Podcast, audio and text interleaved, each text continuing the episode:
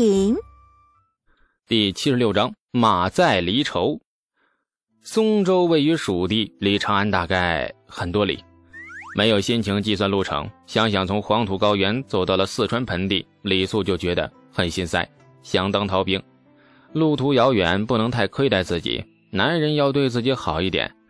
那些对自己不好的男人，听说后来都累死了。所以李素决定去长安罗马市买一匹好马。如今自己不大不小也是个有钱人了。有钱人从来不靠脚走路，打仗也一样。懒得打听军中允不允许私人买马，先买了再说。自己大小也是个官，骑马的权利总该有吧？随便收拾一下，正打算叫王家兄弟陪他一起进长安城，院外传来了一阵马嘶声。一名很眼熟的公主府侍卫牵着一匹青鬃马站在了门外，马鞍上鼓囊囊的，却是一副崭新的千叶铠甲。马鞍旁的皮带上还挂着一柄长剑，侍卫很客气地朝李素笑了笑，然后恭敬地把马牵进了院子，抱拳行礼后，只说了一句：“这是东阳公主送的。”然后便告辞离开。很神俊的马儿啊，拴在院子中间的银杏树下，不时打出一个响鼻，前蹄有些不耐地刨着地。李素心中流过了一阵暖意。轻轻的抚摸着马儿油光发亮的鬃毛，这马儿摇头晃脑，将头扭过去，在他身上闻了闻，又打了一个响鼻儿，牵过缰绳，一脚踩进马蹬。李素试图骑上去，然而马儿却不听话，一直朝着旁边闪躲。李素费了很久的劲儿，连马背都没有跨上去，太没面子了！李素恨恨地瞪着他，马儿甩了甩头，朝他喷出了一口带着口水和鼻涕的热气，似乎……在嘲笑他，拿这畜生没办法。村子里都是种田的庄户，似乎没有几个会骑马的。李素只好又找到了东阳，因为骑马，还是因为又想见他，李素自己也说不清楚。不要了，我我要把它退掉，折现啊，十贯钱卖给你。李素不满地说。离公主府不远的小树林里，马儿被拴在一棵小树上，低着头看着青草，十分的悠然自得。我送你的东西，你反过来再卖给我，你要不要脸了？此马是我差人从东市买的，说是大万与陇右马种所杂。府里懂马的侍卫说，它是一匹很不错的马，好好的马被你给糟蹋了。你说话注意点啊！我没事糟践一匹马作甚呢？还是母的？公的？那就更不对了。我没有那爱好，这匹马我骑不了，太不像话了。没马你怎么行军啊？长安到松州上千里地呢。以你这懒性子，难道靠脚走过去吗？东阳白了他一眼。李素想了想，我想去买头驴，骑驴行军。你可别丢人了啊！数万大军旌旗飘展，杀气腾腾，直奔松州。一个骑驴的夹在中间，左突右窜的，时隐时现，不时的还能听到两声驴叫声。这种丢大唐将士脸的败类，不等到松州，牛叔叔就先把你给斩了，连同你的驴一起斩了。你这嘴越来越毒了，谁把你教坏了呀？除了你，还有谁啊？看好啊，看看我是怎么骑的。东阳被李素叫出府，似乎预料会做什么，穿着一身男士长衫，发髻也是学着男子一般，高高的在头顶就竖挽成了一个髻。哎，说完后握着缰绳，将脚踩进了马凳里，只踩了三分之一左右，然后抚摸了马儿的鬃毛，飞快的偏身上马。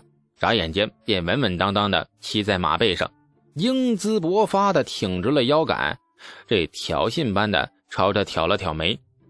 李素眼睛发亮，她不是因为骑马，而是以前这姑娘脚藏在那裙子里看不出，今日才发现她的腿很长啊！怎样，学会了吗？东阳下了马，将缰绳递到了他手上，没没学会，再你再试几次。哼，上不了，你自己试试。李素的心思更邪恶了，这难道是霸道总裁版的坐上来自己动？啊，你你你怎么会骑马呀？宫里教的呀。皇祖父和父皇皆是马上得天下的，无论皇子还是公主，皆需习骑射。其实我也骑得不怎么好，勉强能跑吧。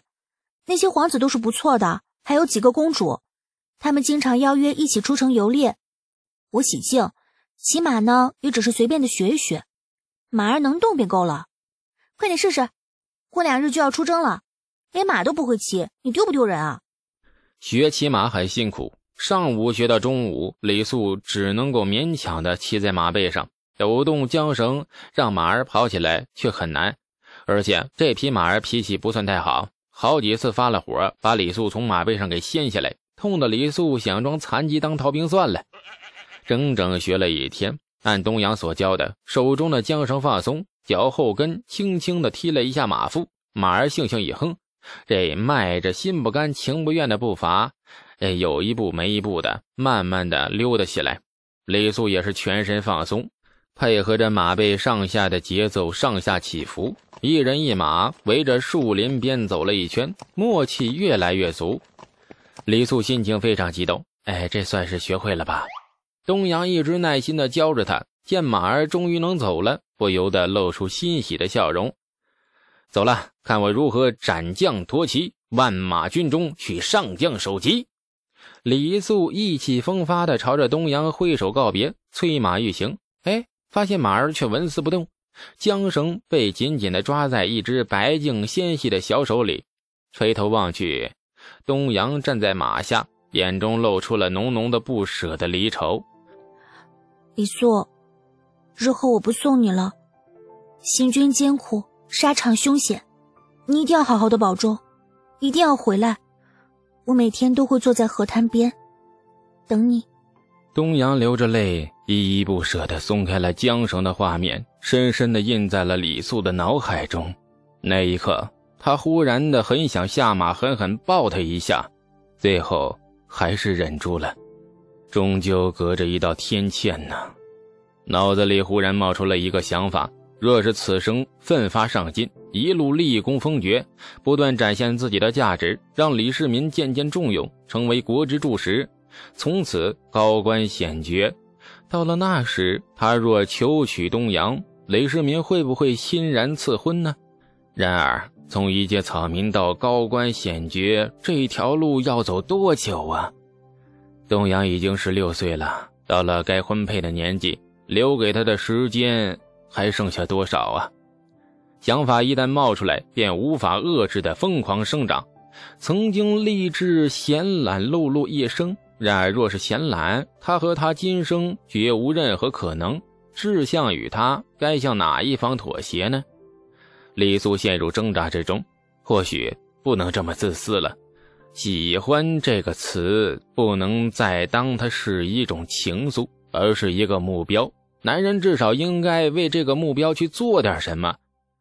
李素又当官的消息在太平村里掀起了风浪。啊，为什么又说又呢？这次当的是军官，但村子里的乡亲们哪能区别这些呀？反正是官，从八品，比上次治好了天花后封的官足足高了两级。看在乡亲们眼里，那这就是出息，这就是光耀门楣。乡亲们一窝蜂似的涌进了李家，朝李道正行礼道贺。一堆人道贺过后，站得远远的，隔着好几丈，小心翼翼地看着躺在李家院子树下乘凉的李素，朝着他指指点点，窃窃私语。李素目光扫过去，众人急忙躬身行礼，态度很恭敬。李素移开目光，又是一阵指指点点，窃窃私语，如此周而复始。哎呀，很别扭的感觉。李素觉得自己成了野生动物园里的猴子，若是再不表示点什么，乡亲们很有可能会朝他扔个桃过来。于是，李素打算跟乡亲们打个招呼，和善一点，亲切一点，努力克制自己想用鞋底子抽他们脸的冲动。端着官威轻咳几声，李素站起身，刚露出笑容，呼啦一声，人群中仿佛被人放了一个屁，全都跑光了。王庄和王直两兄弟最近也很忙。自从中书省向关中各州县村镇颁布了讨吐蕃檄文和征召府兵令之后，王庄和王直一直没见人影，而且鬼鬼祟祟的，不知道在做什么。远远见了他，便掉头便跑。李素很生气呀，别人不知道这俩憨货干什么，他能不知道吗？战争啊，玩命的活，两个什么都不懂却心比天高的家伙上了战场，死的最快的就是这种人。那王家还过不过了呀？还出人头地，那人头落地还差不多。跑得了和尚跑不了庙，找不到王家兄弟，李素找到了他们老爹，非常痛快的便把那两兄弟出卖了。这王老爹吓得是冷汗直冒，忙不迭的向李素行礼道谢，感激的差点就给他跪下了。夜里二话不说，将两兄弟扎扎实实的抽了一顿，这回抽得很痛快。大半夜，整个村子里都能听见兄弟俩那惨叫声。啊呀妈的！这抽完后，这把兄弟关在了屋里，连门板都给钉死了。王家爹娘农活也不干了，日夜守在门口当门神。李素满意了，哼。不孝的二货就该这么抽。第三天，阔水道府兵北郊校场点将，雷素收拾好了行李，这穿戴上东阳送给他的千叶铠甲，牵着马儿向老爹李道正叩首拜别。村里还有三十几个一同被征召的府兵和李素一起上路。李素在人群中仔细找了半天，没发现王家两兄弟的身影。这才放了心。下集更精彩，感谢您的收听。去运用商店下载 Patreon 运用城市，在首页搜索海量有声书，或点击下方链接听更多小说等内容。